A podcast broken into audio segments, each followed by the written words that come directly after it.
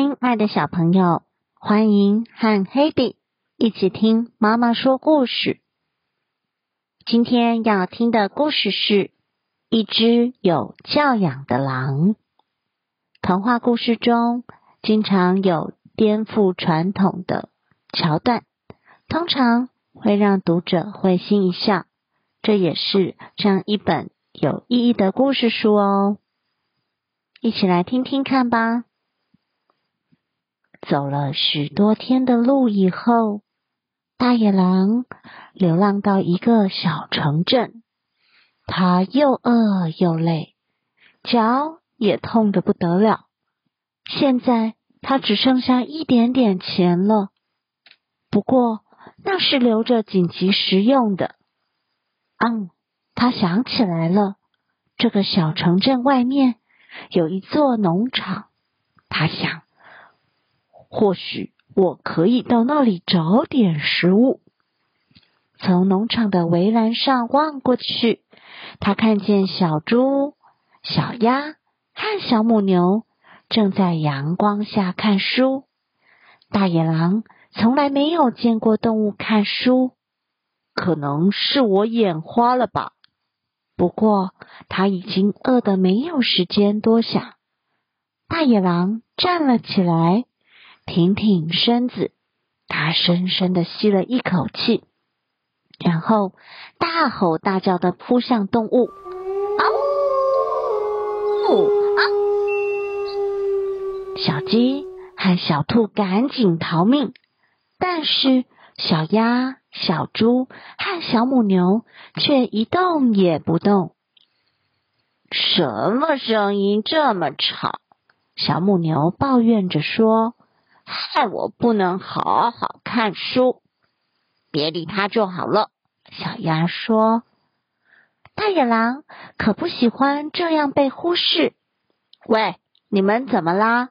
大野狼问：“难道你们看不出来我是只可怕的大野狼吗？”当然知道喽。小猪回答说：“可是你可不可以去别的地方当可怕的大野狼呢？”我们正在读书耶。这座农场是为了有教养的动物而盖的。你马上乖乖的走吧。小猪说着说着，还推了大野狼一把。大野狼从来没有碰过这种事。有教养的动物，有教养的动物。大野狼反复的念着，这倒是挺新鲜的。好。我也要去学怎样读书。于是他开始上学去了。孩子们看到教室里有一只大野狼，都觉得很奇怪。不过他好像没有要吃人的意思，所以他们很快的就习惯了。大野狼上课很认真，经过一番努力后，他学会了读书和写字。没多久，他就成为班上最优秀的学生了。直到对自己的成绩感到满意后，大野狼回到农场，跳过围栏。我要让他们好好的瞧瞧。他想，他打开书，开始大声念：“跑呀，野狼，跑呀！看见大野狼在跑呀！你要学的东西还多着呢。”小鸭连抬头看一眼都懒。小猪、小鸭和小母牛继续看他们的书，对大野狼一点儿兴趣也没有。大野狼转过身，跳过围栏，往前跑。他直接跑到图书馆。他花了很长的时间努力研读。连布满灰尘的旧书都读了一大堆，他一遍又一遍的练习，直到他可以流畅的念书，不需要停顿。现在呀，对他们来说，我一定是最棒的了。他自言自语的说。大野狼走到农场的大门，然后敲敲门，这应该会让他们对我印象深刻吧。他想，大野狼打开三只小猪的故事，开始念：从前有三只小猪，有一天，他们的妈妈把他们叫过来，告诉他们：“吵死了！”小鸭打断他：“你进步喽。”小猪建议说：“可是你还是要有自己的风格才好。”大野狼夹着尾巴，一溜烟的跑走了。不过，大野狼是不会放弃的。他数一数剩下的一点点钱，然后走进书店，买了一本很棒的故事书。这是他自己的第一本书。他从早读到晚，仔细的读每一字每一句。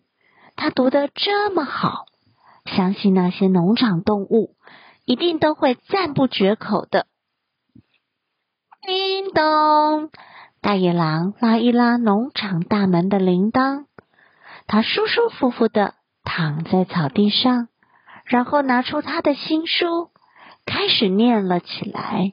他的声音充满自信和感情。小猪、小母牛和小鸭一直静静的听着，没有说一句话。每一次他念完一个故事，小猪、小母牛和小鸭都会要求他，请他再念一个故事给他们听。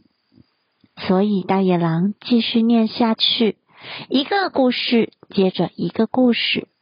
一会儿，他是从神灯里钻出来的精灵；一会儿，他扮演起小红帽；接下来，他又变成无恶不作的海盗。好有趣哦！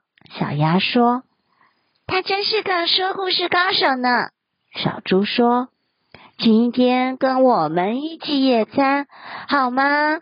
小母牛邀请他。小猪、小母牛。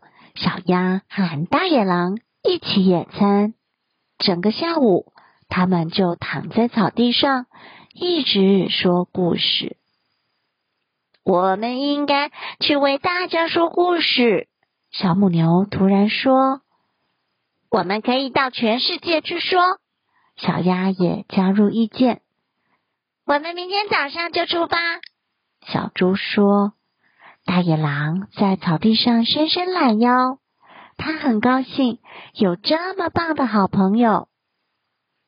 故事就说到这喽，晚安。